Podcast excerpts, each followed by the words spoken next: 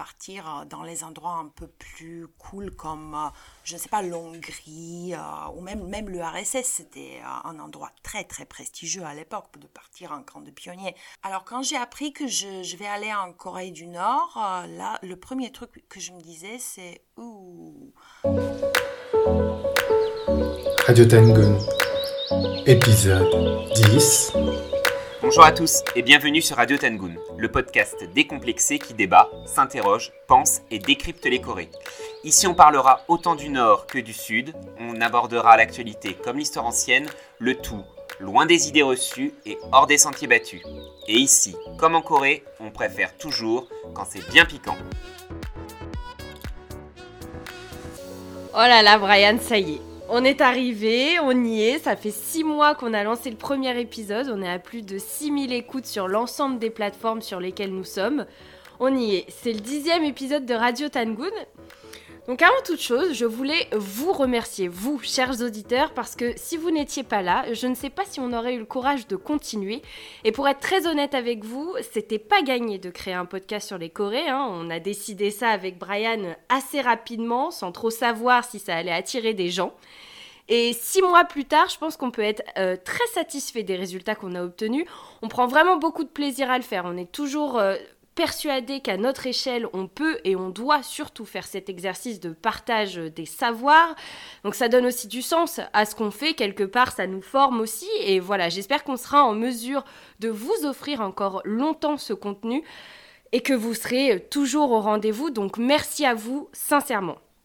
Je sais que toi, Brian, tu partages cette même vision des choses, donc je parle aussi en ton nom, mais j'aimerais en profiter pour te remercier parce que je ne le fais sûrement pas assez souvent. Vous savez, chers auditeurs, Brian, c'est pas seulement mon collègue au sein du laboratoire, hein, c'est aussi un ami très proche. Et au-delà de l'immense fierté d'être son ami, je suis heureuse de partager l'antenne avec lui chaque mois parce que j'apprends aussi beaucoup à ses côtés. Vous savez, Radio Tangoon et Revue Tangoon, c'est pas seulement un projet euh, et scientifique, c'est aussi une histoire d'amitié qui lie chaque membre et euh, celle que j'ai tissée avec Brian au fil des années est immensément précieuse. Typiquement, voilà, je, pour être très très euh, transparente, peut-être euh, un peu trop même transparente, si Brian n'avait pas été derrière moi à certains moments, j'aurais sûrement abandonné les projets que je mène aujourd'hui. Donc longue vie à toi mon lapin et longue vie à nous et à cette très belle émission. Alors évidemment, vous le savez, à l'antenne, euh, on essaie de garder notre sang-froid et notre sérieux, mais en réalité, la création, l'écriture et l'enregistrement des épisodes est chaque mois une vraie aventure, hein, avec euh, des débats, des ratés, euh, des pertes de sérieux qui sont assez incroyables.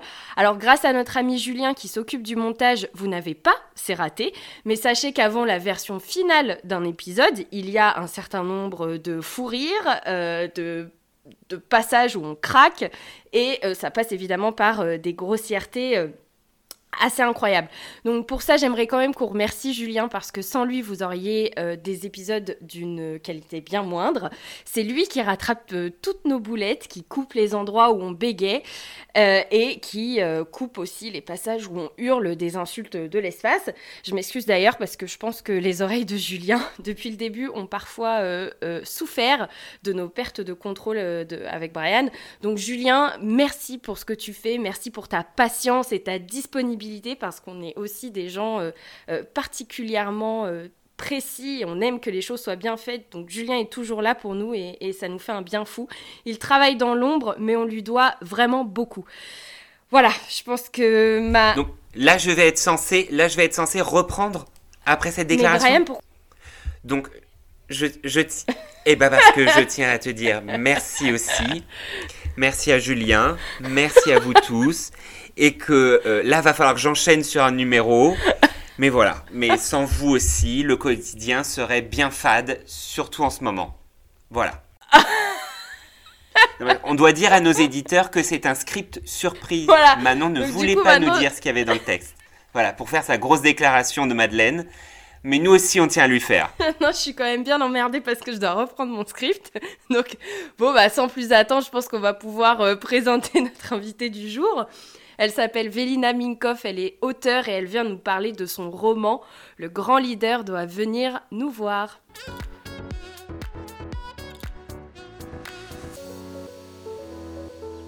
Nous sommes à l'été 1989. Alexandra, jeune bulgare, part pour la République populaire démocratique de Corée. Elle y va pour intégrer le camp de pionniers socialistes à Songdo-won, situé tout près de la ville de Wonsan sur la côte est. Adolescente, Alexandra découvre un nouveau pays, bien loin de sa Bulgarie natale, mais qui pourtant est un pays frère. Cette histoire, c'est celle que raconte Vélina dans son roman Le grand leader doit venir nous voir, publié chez Actes Sud en 2018. Salut Vélina Zdravejte Vélina Bonjour Alors Vélina, tu es autrice d'origine bulgare qui a étudié aux USA et tu vis aujourd'hui à Paris. Autant d'étapes dans toute ta vie. Tu es née en 1974 à Sofia, en Bulgarie, et en 1992, tu es parti pour Los Angeles pour y étudier la littérature et l'écriture créative au sein de la prestigieuse université UCLA. Et depuis maintenant plusieurs années, tu vis avec nous à Paris. Tout à fait. Merci. Merci pour cette invitation. Alors, avant de commencer et de rentrer dans le vif du sujet, on va peut-être contextualiser la période à laquelle ton roman se déroule pour nos auditeurs. Nous sommes donc en 1989 et avant que tu nous parles de la situation en Bulgarie, parce qu'elle a son importance, et je, vais me permettre de faire un petit point avant sur celle en Corée du Nord, parce que 1989, donc, Kim Il-sung est au pouvoir et Kim Jong-il, son fils, occupe déjà depuis un certain temps des postes importants, notamment au sein du département de propagande. Les années 80 sont des années particulières pour la Corée du Nord et plus particulièrement à Pyongyang parce que c'est surtout à cette période que se développe la capitale et qu'elle prend l'apparence de celle qu'on connaît aujourd'hui. Il y a un nombre florissant de projets de construction à travers toute la ville, je pense notamment à la tour du Juche, l'Arc de Triomphe, le Palais des études du peuple, etc. Je ne vais pas les lister, mais c'est une période clé dans, dans les projets de construction à la capitale. Ces grands projets avaient déjà commencé dans les années 70, mais l'apogée est réellement dans les années 80 parce qu'on assiste à une forte consolidation idéologique qui se caractérise notamment par l'édification de grands bâtiments, aujourd'hui encore présents, dans la capitale et qui sont des lieux de passage obligatoires, entre guillemets, pour tout visiteur euh, qui viendrait à Pyongyang. Alors, je vais quand même un peu nuancé, parce que l'ensemble des constructions à Pyongyang dans les années 1980 ne sont pas seulement des bâtiments avec une dimension euh, idéologique. Hein. C'est aussi à cette période-là que se sont développées les infrastructures sportives et les lieux de loisirs, et finalement ce sont ces espaces-là qui nous intéressent. Parce que 1989 est une date très très particulière pour la Corée du Nord, déjà parce qu'un an auparavant, en 1988 donc, se sont déroulés au sud les Jeux olympiques à Séoul. La Corée du Sud faisait alors son entrée sur la scène internationale après plusieurs longues décennies de dictature militaire. Je vous invite à aller voir notre épisode sur la démocratisation en Corée du Sud. Et ce processus de euh, démocratisation était en cours, les choses s'étaient plus ou moins apaisées et donc les Jeux olympiques avaient été célébrés en grande pompe évidemment. À cette époque, et même quelques années avant, la Corée du Nord avait demandé à ce que ces Jeux soient euh, organisés conjointement avec le Sud. Mais le comité international avait refusé, disant que les infrastructures sportives au Nord n'étaient pas suffisantes, et donc tout ça a entraîné le boycott de la Corée du Nord aux Jeux Olympiques de 88 à Séoul. Mais vous vous en doutez bien, hein, la, Corée du Nord ne voulait pas en rester là, alors en 89, elle a accueilli le 13e Festival mondial de la jeunesse et des étudiants, c'est un peu long, mais c'est un grand festival qui rassemble des jeunes du monde entier, de la Fédération mondiale de la jeunesse démocratique, donc principalement des pays du bloc socialiste. Et cet événement-là, euh, c'était un peu la revanche de Pyongyang sur les JO de Séoul qui avait été organisé en 88. L'arrivée de jeunes du monde entier, 177 pays pour être exact, c'était une réelle aubaine hein, pour Pyongyang. Seulement, il fallait pouvoir accueillir tous ces jeunes et leur proposer euh, tout un tas d'activités. Alors en 89, pour cet événement tout particulièrement, euh, le grand stade du 1er mai qui est très connu a été inauguré, euh, le village des sports, le stade de l'île Yanggak, le cirque, le grand théâtre, etc. etc. Bref, Pyongyang avait sorti le grand jeu et tout ça, évidemment, a eu un certain coût puisqu'à cette époque déjà, les finances n'étaient vraiment pas bonnes et c'est aussi un des facteurs qui précipite la famine dans les années 90. Bref, c'est dans ce contexte incroyable qu'arrive Alexandra Velina, ton personnage principal, l'héroïne de ton roman, une période donc euh, très joyeuse où se croisent dans les rues de Pyongyang plusieurs milliers de participants. C'est une vraie période de fête et de célébration. Alors, est-ce que toi, tu peux nous dire quel était en 1989 le contexte en Bulgarie? Ah, c'est, euh, c'est vraiment très intéressant euh, que, tu, euh, que tu racontes maintenant, parce que justement, ce festival en 89, ouais, alors, pour répondre à la première partie de ta question, la situation en Bulgarie en 89, moi j'avais 15 ans. Euh, et euh, la situation, surtout dans, mon monde d'adolescent, c'était euh, c'était un peu la musique. les, garçons, comment on va s'habiller, où est-ce qu'on va aller, et surtout la musique bulgare. Euh, qui, euh, qui, a commencé euh, à suivre de plus en plus le, le, modèle de, la musique à l'ouest, de new wave, de punk, de, heavy metal. Et, voilà. alors, le, le, pays avait apparemment, en plein perestroïka déjà pendant quelques années, avait apparemment commencé à craquer alors nous, les jeunes, on le sentait un peu avec euh, euh, de plus en plus de, liberté, euh, justement de sortir et de, de, traîner avec les musiciens qui, qui chantaient, qui jouaient un peu partout. mais surtout, vers la fin de 89, le mur de Berlin a tombé le 9 novembre les événements qui sont déroulés à Berlin, justement. la date chez nous, en Bulgarie, c'était le 10 novembre. Alors, un jour plus tard, le communisme en Bulgarie a tombé. notre dirigeant du parti et du pays, Todor Zhivkov, a été dénoncé et, en fait enlevé de sa, de, la, du pays de, la partie communiste. Et euh, ça a commencé le, euh, le, nouveau chapitre de notre vie, euh, la démocratie. en Bulgarie, on n'était plus un pays communiste. Là, c'était déjà novembre, début novembre, le 10 novembre 89. Donc finalement, quelques années avant la chute de l'Empire soviétique. De, de... Exactement. Un peu quelques années avant. C'est ça, c'est ça, oui. En 89, c'était euh, les pays euh, de bloc de l'Est, en Europe de l'Est. Et euh, en 91, c'était le chute de l'URSS, exactement 30 ans cette année en fait. Oui, exactement.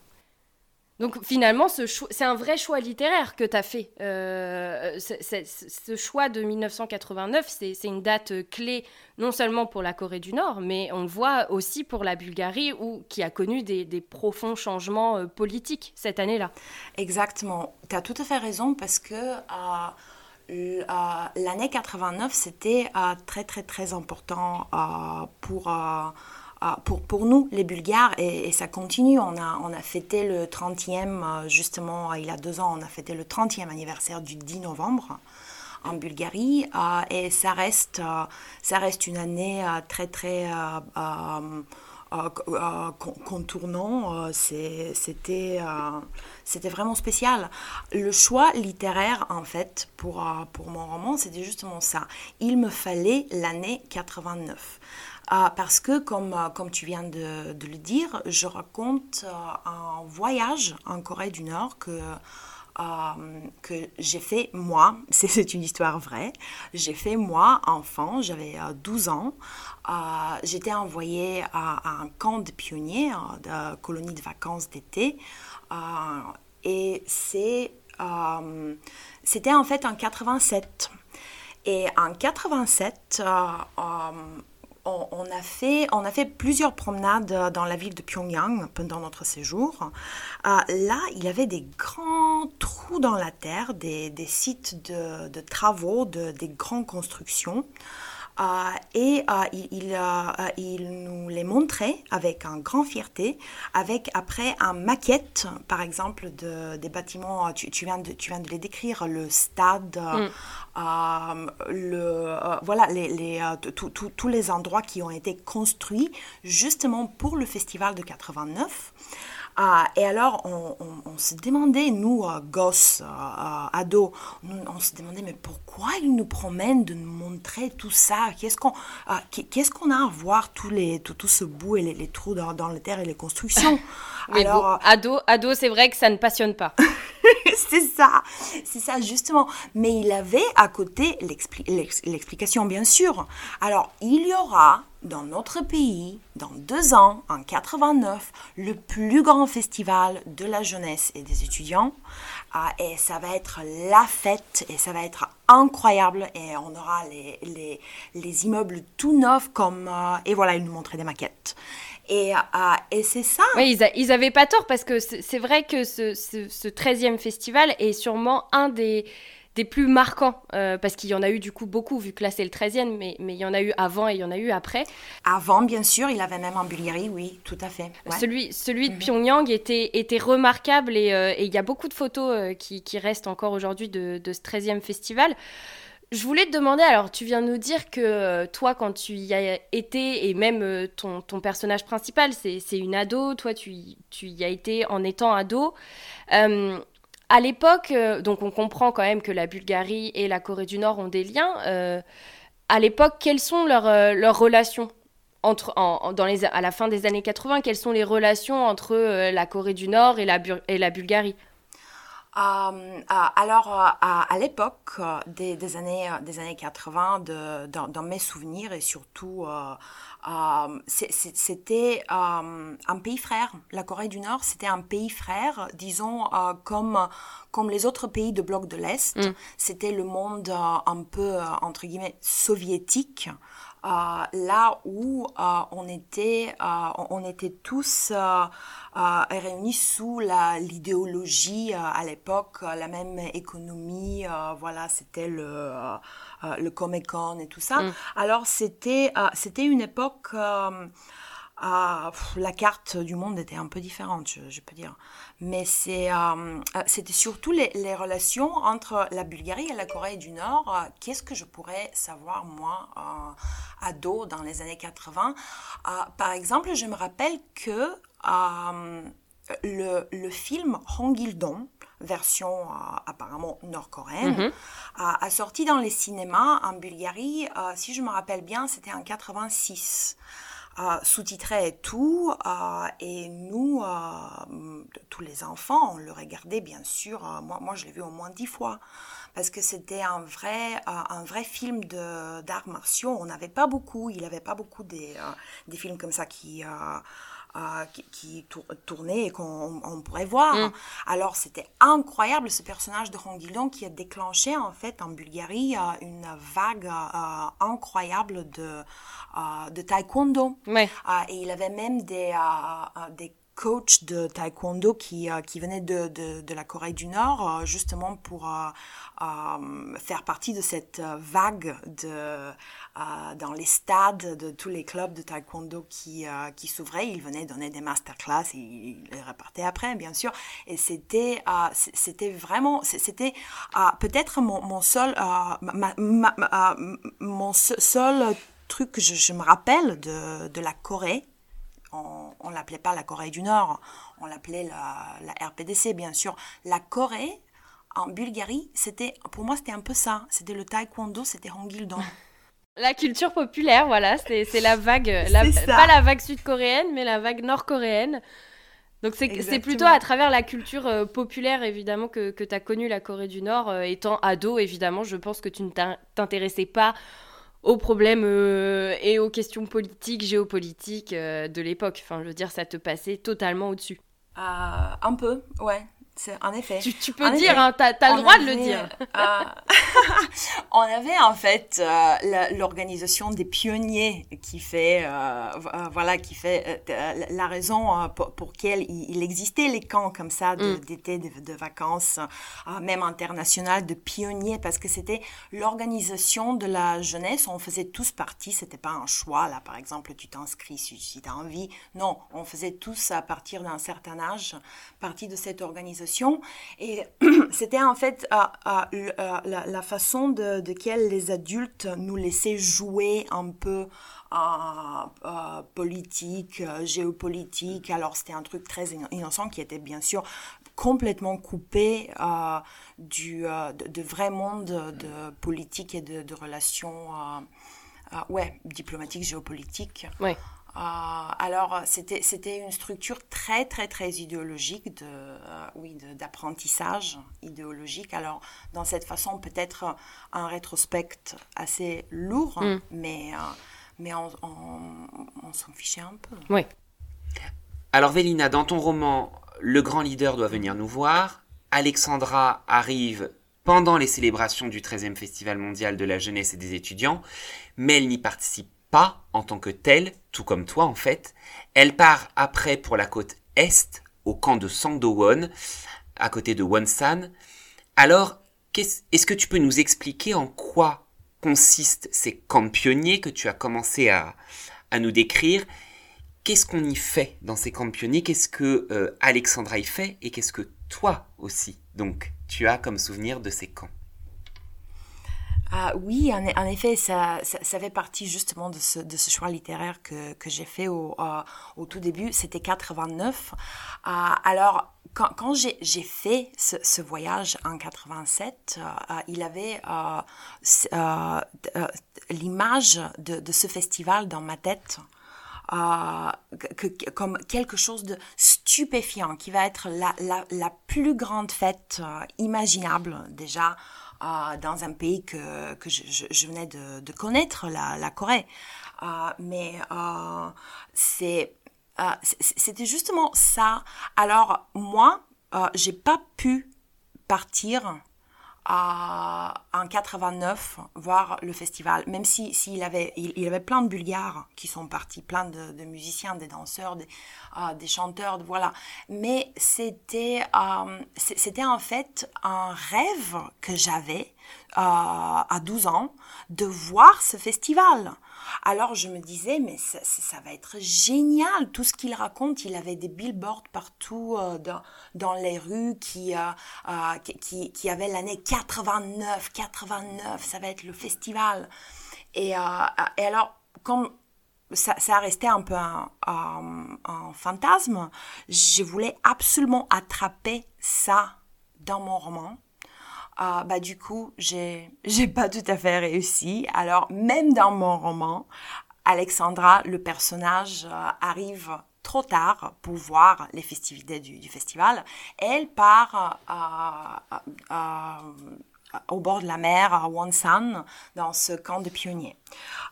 et alors le le camp de pionniers, c'était comme en fait tous les camps de pionniers que, qu'on connaissait, on avait plein en Bulgarie domestique, il y avait même un qui était international. C'était un format euh, assez connu pour nous. Alors avec euh, toutes les, les rituels euh, de pionniers, alors qui sont bah, encore une fois, là, là je, je me rends compte que c'était lourdement idéologique. Euh, comme, euh, comme rituel. Alors il avait les drapeaux, il avait les marches, on apprenait les chansons, euh, on faisait des journées nation, nationaux dans le, dans le cadre de tous les pays socialistes qui ont été invités. alors, tout le camp socialiste, en fait, il avait, bah, le, le, plus grand groupe, c'était les, les soviétiques, les Russes. Et euh, il, avait des, Hongrois, des, enfants de, la Tchécoslovaquie, des Polonais, euh, nous, des Bulgares. Et euh, voilà, on, avait tout un programme, pas beaucoup de temps libre, on était bien occupés, on, apprenait les, cultures de, nos pays socialistes, mais surtout il avait les Coréens qui nous montraient euh, bah, alors les, les, endroits intéressants, les, on, a fait plein de petits voyages dans les montagnes, dans, dans les petites villes, et euh, on, apprenait les danses, un, un, peu la langue, et c'était, euh, c'était tout était dans le cadre de le, le pays, le l'organisation des pionniers qui glorifiait en fait euh, dans une certaine façon euh, le communisme, le, euh, le futur radieux, voilà, et tout ça. Mais donc, tu nous racontes qu'il y avait donc ce, certain mélange entre nationalités mm-hmm. au sein même du bloc. Est-ce que vous vous rencontriez beaucoup entre vous Tu dis que vous aviez des cours de culture de chaque pays et autres. Et quelle est la langue que vous utilisiez? J'imagine que, que c'était le, russe. Le russe, ouais, ouais, ouais, exactement. Donc c'était le russe. quel est le poids de la, justement, du, du grand frère euh, soviète euh, et du russe, justement, dans ces échanges entre les pays? J'imagine qu'il y avait aussi des Chinois, peut-être des Vietnamiens, de, des, des pays asiatiques eux aussi parlaient russe, parce que, que les Nord-Coréens voulaient présenter leur culture, mais voilà, j'aimerais que tu nous parles un peu plus voilà, de vos interactions entre vous. Entre, entre nous et les, et les Coréens, c'est ça? Euh, Entre bah, vous, les Coréens, et les Russes, et les autres enfants venant de, tous les, de tout le bloc. Oui. Euh, alors, bah, comme je, viens de te dire, le, euh, le groupe euh, le, plus grand, c'était avec les, les, enfants, les pionniers russes.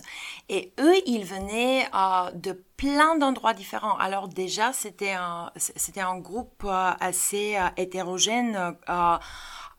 de, de régions géographiquement, voilà. Mais on était tous, en fait, les pionniers. Alors l'âge de, des pionniers, c'est entre 10 euh, et 15 ans. Euh, après, après 15 ans, tu, euh, tu postules pour entrer dans le Komsomol. alors ça, c'était quelque chose de beaucoup plus sérieux que...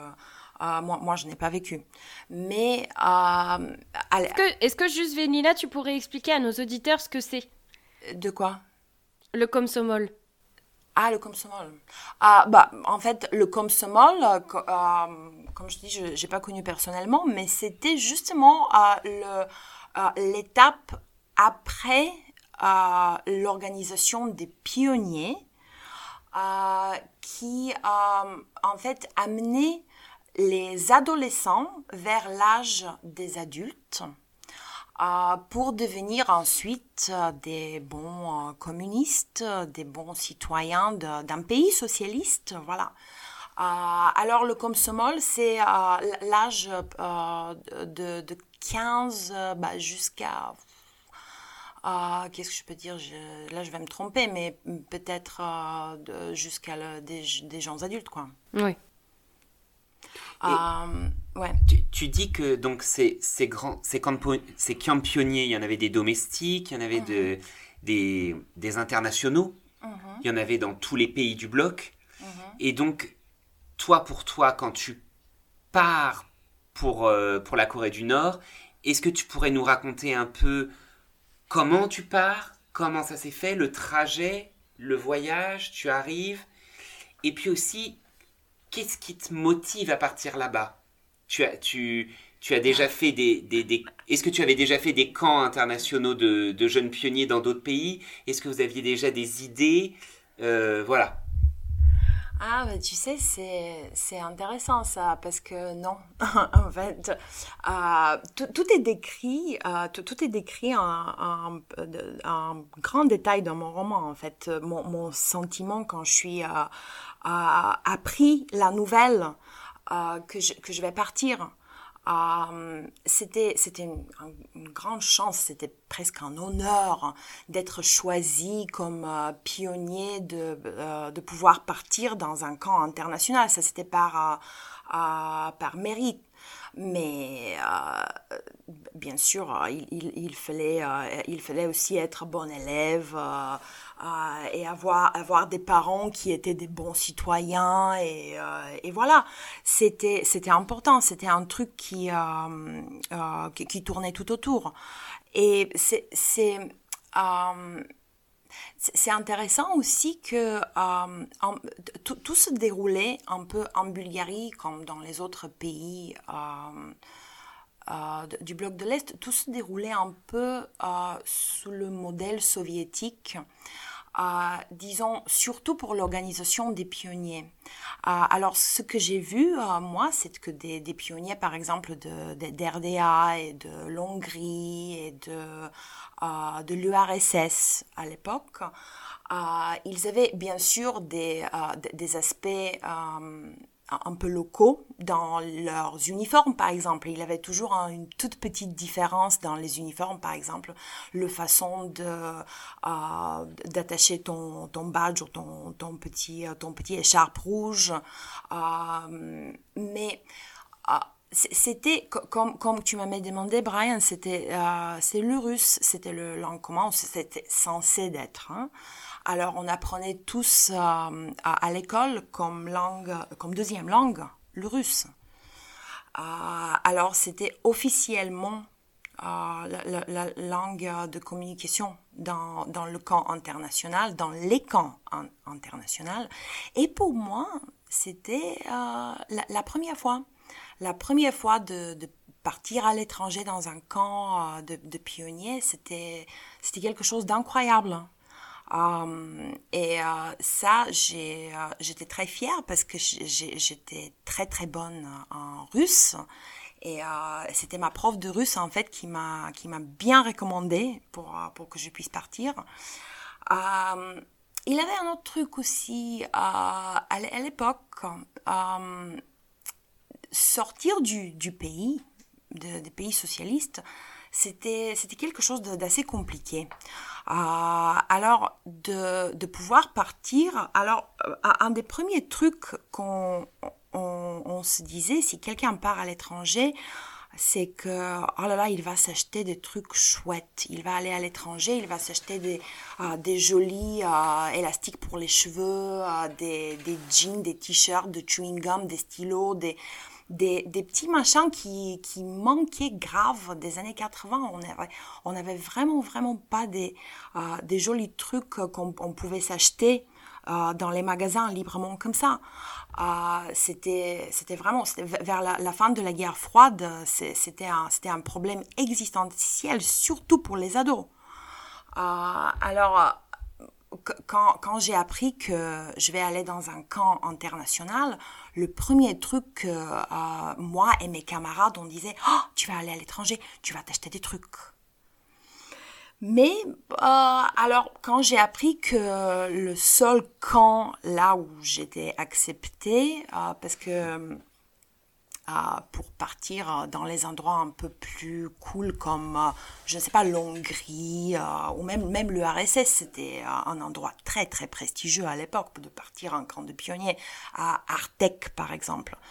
alors quand j'ai appris que je, je, vais aller en Corée du Nord, là, le premier truc que je me disais, c'est ouh, pas de bol je crois que là-bas, euh, il n'aura pas du shopping. Hein. Il n'aura pas des, chewing-gums et des jeans et des trucs que je pourrais m'acheter.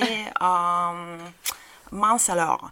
Mais mais c'était euh, c'était une surprise, une belle surprise quand même que parce que c'était un pays très très très lointain. Et alors oui, on a voyagé avec euh, avec Aeroflot, on a traversé le RSS, on a fait un premier escale à Moscou, ensuite un deuxième à Khabarovsk, et ça c'était tout le groupe bulgare. on était une dizaine de pionniers de, de même âge. moi j'avais 12 ans, on était tous entre 12 et 15 ans. Et et, c'était, euh, bah oui, c'était, c'était bouleversant de, de, faire ce voyage en, en, avion et de partir de voir un autre continent.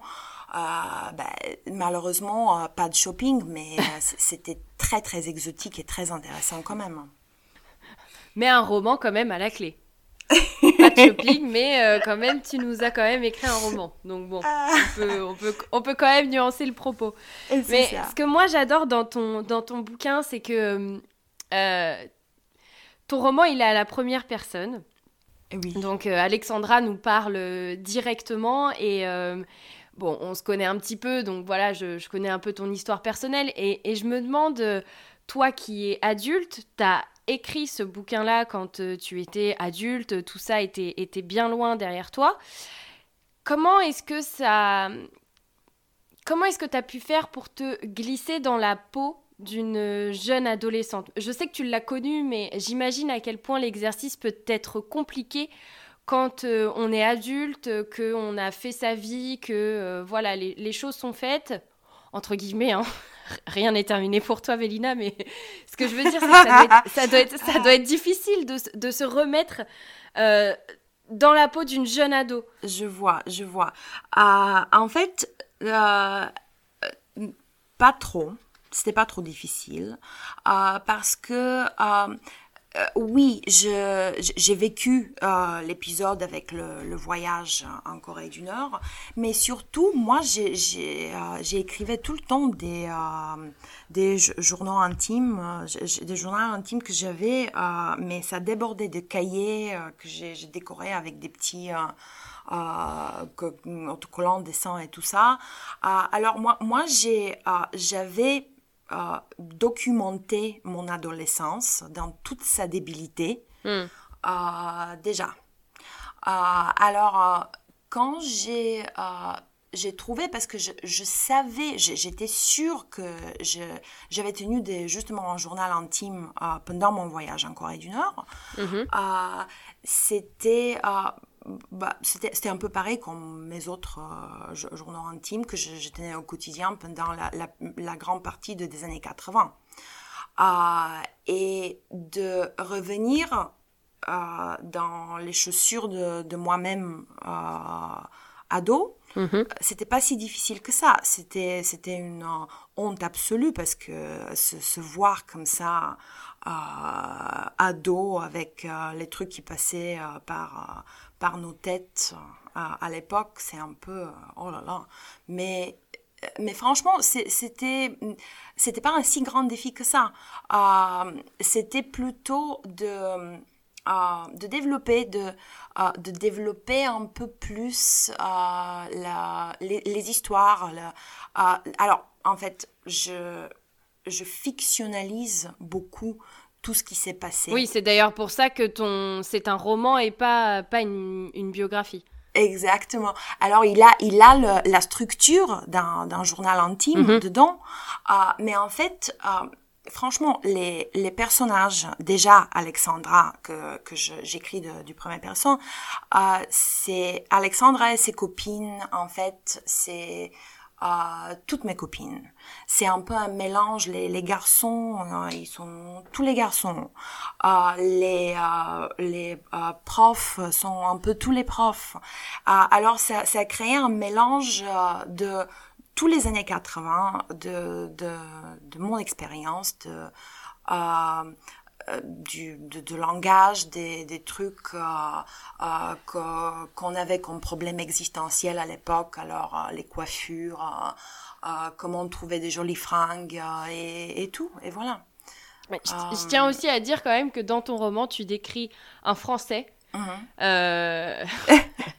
et, et, quand on lit la description du français, on se dit que entre les années 80 et aujourd'hui, la, la vision qu'ont les étrangers du français n'a pas beaucoup évolué parce que c'est quand même un personnage assez insipide.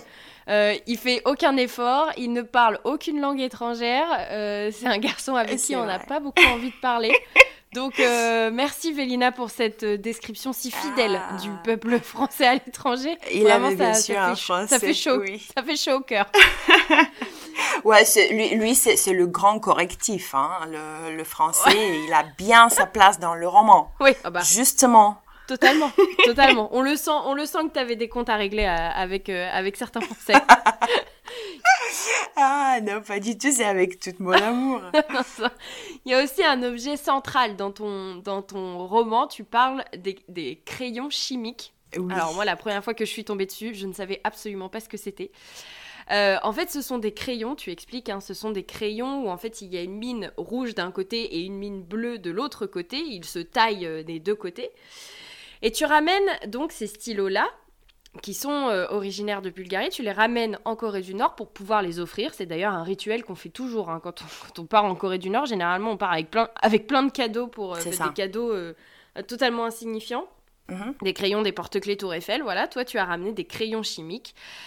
Euh, du coup, ma question, c'est qu'est-ce qu'ils ont de si particulier ces crayons? Parce qu'on sent que tu, y es mais très attaché. C'est vraiment quelque chose de, c'est un objet banal. Hein. Euh, ça veut dire un crayon. Bon, voilà, c'est pas non plus euh, l'objet incroyable. C'est ça. Je suppose que les Nord-Coréens en avaient aussi, mais on sent que tu y es particulièrement attaché. Alors, est-ce que du coup, tu pourrais nous expliquer leur histoire à ces stylos-là? Oui, alors euh, euh, d'abord, on était censé partir euh, à, l'époque pour le camp de pionniers avec des petits souvenirs à donner, bien sûr. Et, comme je viens de vous raconter, il n'avait pas grand-chose à acheter en Bulgarie socialiste des années 80 comme joli objet souvenir pour amener où que ce soit, même avec nous dans nos cartables à l'école. Hmm. Alors, de, de, trouver des crayons chimiques, c'était déjà un truc chouette parce que c'était des, euh, des stylos assez intéressants. Si on peut imaginer des, des stylos super moches qui coulaient euh, et les, euh, les, crayons de couleur qu'on on voyait pas souvent non plus dans les librairies. Alors, des crayons chimiques, c'était déjà un truc qui était chouette alors de le regarder comme ça, un crayon de, de, de, deux couleurs différentes, de deux côtés opposés. alors en, plus, qu'est-ce qu'on faisait? On, avait un, seul chewing gum euh, en Bulgarie, un seul marque qui avait pas de goût, il avait pas de couleur. Alors on, souvent on mâchait des mines des, euh, de, crayons chimiques euh, justement pour colorer euh, nos, chewing gum. Parce que si, si un jour quelqu'un te voit mâcher un chewing gum rose ou un chewing gum bleu et tu fais des bulles de couleur ça veut dire que soit toi t'es parti à l'étranger pour t'acheter du chewing gum, ou soit tu connais quelqu'un qui est parti à l'étranger et t'a amené du chewing gum, alors ça veut dire que t'es branché. Alors c'était un truc cool. Alors c'était un, c'était un objet euh, vraiment qui, euh, qui euh, prenait une grande place symbolique pour moi dans, dans mes souvenirs euh, de, dans mon enfance euh, socialiste. Et c'était encore une fois ce, crayon chimique, c'est un crayon, je crois, c'était un instrument d'écriture, même je crois pendant la guerre, il a toute une histoire derrière, parce que quand on mouille un peu la mine, ça devient indélible, c'est un, une sorte de peinture chimique justement. Euh, et ça s'enlève pas. Si, ça tâche, c'est grave. Euh, et alors, ça a beaucoup de... Euh, c'est, un symbole. voilà. Et le crayon chimique, en fait, c'était dans le titre original de mon roman à l'origine, parce que j'ai écrit le roman en bulgare. Euh, dans l'année 2015. Ça, a sorti euh, en 2015. J'avais commencé à l'écrire quand on fêtait en Bulgarie le 25e anniversaire du chute du communisme, le, 10 novembre 2014. Euh, à l'époque, ça approchait. Alors tout le monde parlait en Bulgarie tout le monde parlait de 89. Alors, ça fait 25 ans. Est-ce que vous vous rappelez? Mais qu'est-ce que vous faisiez quand vous, avez entendu la nouvelle que euh, qu'il a plus de Todor Zhivkov, il a plus de communisme en Bulgarie? Qu'est-ce que vous vous avez ressenti? Alors, c'était un peu l'ambiance. Ouais. Ah, et et moi, moi, tout d'un coup, je, je, je, me suis posé la question encore une fois sur 89. Alors, qu'est-ce que qu'est-ce, qu'est-ce que c'est pour moi 89 Qu'est-ce que je faisais moi? Euh, et, c'est là où j'ai commencé à écrire ce roman avec voilà l'année 89 que j'ai euh, j'ai choisi de d'être en 89 justement pour attraper le festival à Pyongyang et pour attraper aussi euh, dans, dans l'espace de quelques mois le mhm. chute du communisme en Bulgarie. alors c'est c'était bizarrement ce crayon chimique dans le titre original. C'était euh, le rapport de l'amibe verte sur le crayon chimique, mhm. euh, qui est un titre bizarre qu'on a, on a changé avec euh, mon éditeur français pour que ce soit un peu plus légible, on dirait. voilà. Oui, pour que le lecteur français puisse comprendre un peu mieux le titre, parce qu'en effet, pour nous, les crayons chimiques, euh, il, a fallu un petit moment pour que je comprenne euh, ce que c'était. Et là, maintenant, c'est tellement plus clair, maintenant que tu nous dis à quel point c'est symbolique et on comprend leur place euh, si particulière dans ton roman. c'est ça. Moi, j'aime beaucoup parce que ton roman, ça reste un roman, mais il est quand même très lié directement à ton histoire personnelle, à, ce que, à ton voyage en Corée du Nord, à celui après que tu racontes à travers Alexandra. Alors si Alexandra, elle, elle y a été en 89 et toi en 87, toi, finalement, tu es reparti en Corée du Nord, 30 ans plus tard, en 2017, pour un, retour. Tu es retourné à Wonsan, tu es retourné voir ce camp de pionniers où tu avais été, et donc, raconte-nous ce retour 30 ans plus tard au camp des jeunes pionniers de Sangdowon en 2017. Oui, euh, 2017, bah, ça a tombé un peu par hasard, mais c'était exactement 30 ans. On a un truc avec les 30 ans aujourd'hui. Hein, c'est vraiment 30 euh, ans après, euh, j'ai connu professeur Patrick Morus à, Paris, euh, qui m'a qui m'a amené là-bas avec un groupe d'artistes, alors des photographes, des, des cinéastes, des, des journalistes, même Pierre-Olivier François qui a ensuite euh, réalisé le film Pyongyang s'amuse. Euh, il, était là en train de, filmer même euh, dans, dans, le camp de pionniers à Wonsan que moi j'ai visité pour la première fois depuis 30 ans. Il est toujours là, le camp, voilà, il est dans le film même aujourd'hui. alors moi, moi j'étais le, le, le, romancier du groupe et comme vous pouvez imaginer, c'était euh, c'était euh, un, un, truc qui me euh, qui m'a complètement bouleversée. Je je voyais tout d'un coup mon roman. Mon roman, il était autour de moi. Pyongyang était là exactement comme je l'avais décrit. rien n'a bougé. Tous les hôtels, tous les endroits, tous les monuments, tout était là. Euh, c'était comme, comme si je faisais physiquement un voyage dans le temps. Euh, et alors, si, on peut imaginer, on, a lu, on a vu dans les films comment ça fait mal euh, au, au, niveau cellulaire, ça fait mal même à la chair. C'était tellement d'émotions pour moi parce que justement,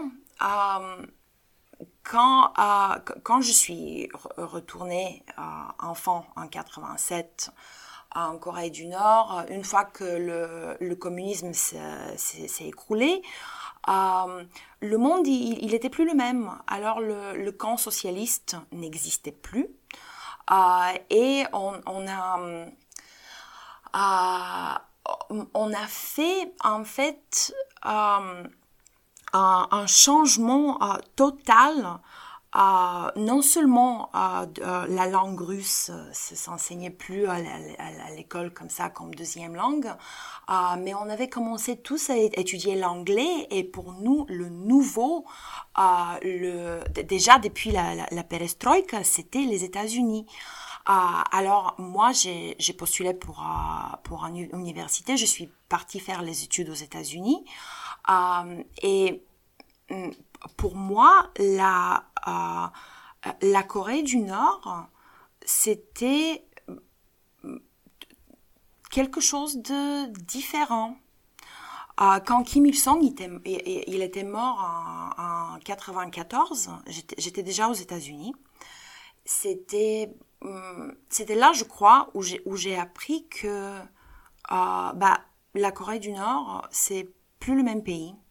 En fait, c'est pas le, pays euh, frère du camp socialiste euh, que moi j'avais vu là où euh, nous nous sentions complètement comme chez nous. On, se baladait partout. En fait, le monde, il a changé. Et nous, on a changé aussi. la Corée du Nord, telle que je, je, l'ai vue en 2017, bah, elle n'a pas changé. Je, l'ai vue exactement la même, même la librairie de, des livres dans les langues anglais, russe, français, la librairie internationale à Pyongyang, elle était là. Il y avait même des livres euh, qui dataient de 87, des dates de mon premier voyage. Alors c'était c'était vraiment quelque chose de euh, d'étrange euh, parce que j'étais pas j'étais pas la, la, gosse de, de 12 ans qui a connu Pyongyang euh, jeune. J'étais déjà un, adulte, j'étais avec, avec les Français et je, je voyais comment euh, nous, on était déjà différents et les, les, les Coréens aussi, ils nous regardaient dans une façon que moi, je ne connaissais pas avant. Je ne connaissais pas ce regard. À l'époque, euh, on était tous enfants, on était tous euh, camarades, on faisait tout ensemble. Là, c'était différent. C'était vraiment différent. Mais euh, la Corée, elle était là elle était là. C'est ça ce qui était euh, le plus incroyable. Moi, je, moi, je croyais qu'elle était partie avec, euh, avec le communisme, avec, euh, avec tous les, trucs de mon enfance qu'on a, on, a croyé que c'est, que c'est fini. On a enlevé les symboles, on a, on a un peu dit adieu à ce monde. En fait, la, la Corée est toujours là. Et donc, c'est ça, moi, qui me qui m'intéresse quand je discute avec toi, euh, Vélina, parce que quand tu dis la Corée, en fait, pendant très longtemps, ton, ton référent Corée, ça a été la Corée du Nord. Alors que nous, ici, en France, bon, bah, évidemment, comme aux États-Unis, le référent Corée, c'est la Corée du Sud. Et donc, si tu as été deux fois en Corée du Nord dans l'espace de 30 ans, moi j'ai eu la chance, un an après ton retour, de t'accompagner pour un premier voyage en Corée du Sud. Donc, pas, dans ta Corée de référence, mais dans l'autre. Et moi, c'est cette question que j'ai envie de te poser. Parce que moi, j'avais déjà été plein de fois en Corée du Sud. C'était mon référent Corée. Et en 2015, je débarque en Corée du Nord. Euh, et c'est Alice traverse le miroir. Et là, c'est ma Corée sans être la Corée. C'est une, une autre Corée, c'est autre chose. Et, et mon point d'ancrage est la Corée du Sud et j'y vais pour... en, fait, en Corée du Nord, tout ce que je compare, c'est par rapport à la Corée du Sud. Et toi, tu as fait le sens totalement inverse. C'est-à-dire que tu viens de ce monde, bon, bien qu'il s'était fondé en 89, mais tu as grandi dans ce monde euh, du bloc. Mhm. Tu es parti en Corée du Nord à l'époque du bloc tu es revenu en Corée du Nord après le bloc, et après ce, retour en Corée du Nord, là tu découvres l'autre Corée. Quel sentiment ça t'a fait? Moi, j'étais avec toi, mais voilà, il y, a eu, y a eu un silence. Maintenant j'aimerais que tu nous en parles. Ah oui, euh, oui, tu sais, Brian, j'ai des super souvenirs. On, a fait un, super voyage avec toi à, à Séoul. Et euh, en fait, euh, justement, c'était justement ça. C'était un autre film. C'était euh, c'était autre chose. en effet, on appelait la Corée la Corée du Nord. Bien sûr, on l'appelait pas la Corée du Nord. Pour nous, pendant le, socialisme, la Corée, ça, veut dire la Corée du Nord. Ça veut dire l'RPDC. Ça ne veut pas du tout dire la Corée du Sud. Et les implications euh, idéologiques nous échappaient. Alors la seule chose qu'on connaissait peut-être, c'est que la, Corée du Sud, c'est un pays capitaliste. Alors entre nous, les gosses, on se disait, euh, et, ben là voilà des trucs chouettes à s'acheter dans les pays capitalistes. Euh, il aura des bons chocolats et de chewing gum rose. mais c'était en, fait de, voir, de, voir ce pays. est-ce que, est que je me suis fait des, des projections sur la Corée du Sud? Peut-être ou peut-être pas. Mais la vérité, c'est que ça m'a probablement bouleversé encore plus euh, dans ce contexte que, que mon retour à, à Pyongyang. Parce que après toutes ces années, j'avais euh, le droit, même je, je, peux le dire, le droit, parce qu'à l'époque, quand, quand nous, on est parti en camp de pionniers à, en Corée du Nord, on n'avait pas le droit de voyager en Corée du Sud. Et alors moi, adulte, déjà, euh, dans ma tête, j'imagine que, quand, quand j'étais à, à, Séoul, j'étais tout d'un coup, euh, encore une fois, euh, gosse, en me disant, waouh, alors c'est ça, c'était ça la, la Corée. Et encore une fois, une, euh, une, émotion complètement euh, euh, différente, bizarre même. autour de moi, ça, me, l'architecture, ça, ça me rappelait même l'architecture à Istanbul. Il avait, il avait vraiment des, des images qui se croisaient partout.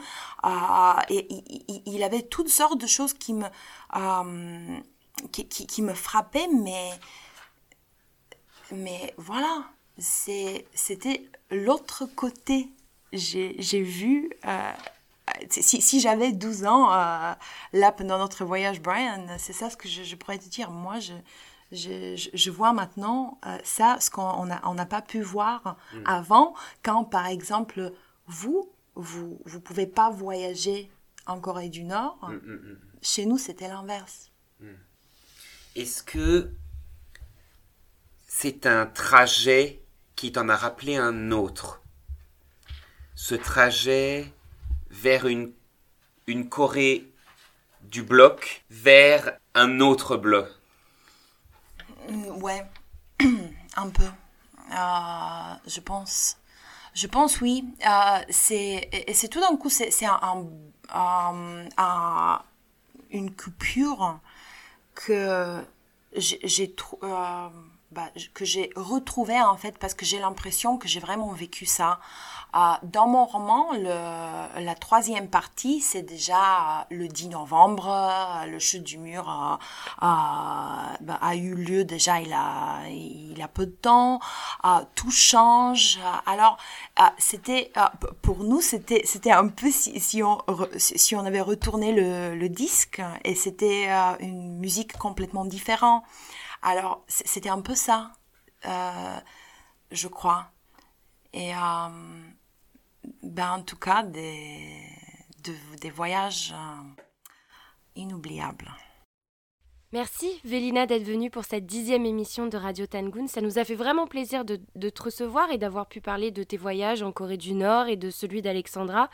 Et c'est une vraie chance parce que, comme le disait Brian, notre référent à nous, c'est la Corée du Sud et on n'a que très peu d'exemples francophones pour nous expliquer ce que c'est d'avoir l'autre Corée, la Corée du Nord, comme référent et nous expliquer toute cette vision du monde diamétralement opposée à la nôtre. Donc merci d'avoir répondu présente à notre invitation, ça nous a fait vraiment très très plaisir. Merci beaucoup Yvelina, c'était un très beau voyage à la voix physique, littéraire, dans le temps et à travers les Corées, la Bulgarie.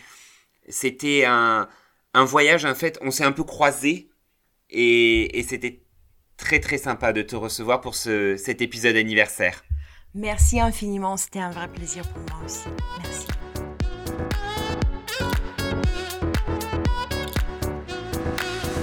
Et c'est ainsi que s'achève ce dixième épisode anniversaire de Radio Tangoon. On espère que cette émission vous aura plu et que vous irez vous procurer le roman de Vélina si ce n'est pas déjà fait. Et avant de vous saluer, on souhaitait féliciter Audrey et Amélie, les deux gagnantes du concours que nous avons lancé le mois dernier. Nous remercions aussi l'ensemble des participants parce que vous avez été nombreux à vouloir un tote bag euh, revue Tangoon. Alors on s'est dit que peut-être on pourrait faire quelque chose pour vous. Parce que vous le savez, bon, l'année 2020 a été une année blanche hein, pour l'association. On n'a pas pu organiser nos voyages à cause de la pandémie de Covid-19. Et ça a été un vrai coup dur. D'autant que nous avions lancé notre site Voyage Tangun dédié à l'ensemble de nos voyages dans les Corées. On a investi donc du temps, mais aussi de l'argent pour finalement devoir annuler l'ensemble des voyages qui étaient prévus. Et puis on a aussi investi dans du matériel pour ce podcast. Bref, vous l'aurez compris, l'association a aujourd'hui besoin de vous pour poursuivre ces activités, pour continuer à vous proposer du contenu intéressant. On s'est donc dit que au lieu d'organiser une collecte de dons banale, nous pourrions proposer donc les tote bags revue Tangoon à la vente. Rien ne change, hein, ils sont toujours fabriqués à la main avec beaucoup d'amour et par ma maman et seront pour l'instant disponibles donc dans deux coloris. La vente, elle, sera lancée le samedi 21 février 2021 sur notre site revutangoon.com. Et pour cette première vente, il n'y aura que 20 sacs proposés, 10 dans chaque coloris et euh, ils seront vendus à 20 euros pièce, frais de port inclus. Vous retrouverez plus de détails sur notre site le jour où la vente commencera. On espère que vous serez donc au rendez-vous et sinon on se retrouve le mois prochain pour une nouvelle émission. D'ici là, portez-vous bien et prenez bien soin de vous et de vos proches et comme on dit en Corée, Tashima Tekati Anyongi Keseo, Tomanapshida. Si vous avez aimé cet épisode, Soutenez-nous en vous abonnant à notre chaîne, en aimant ou en partageant ce podcast. On vous remercie.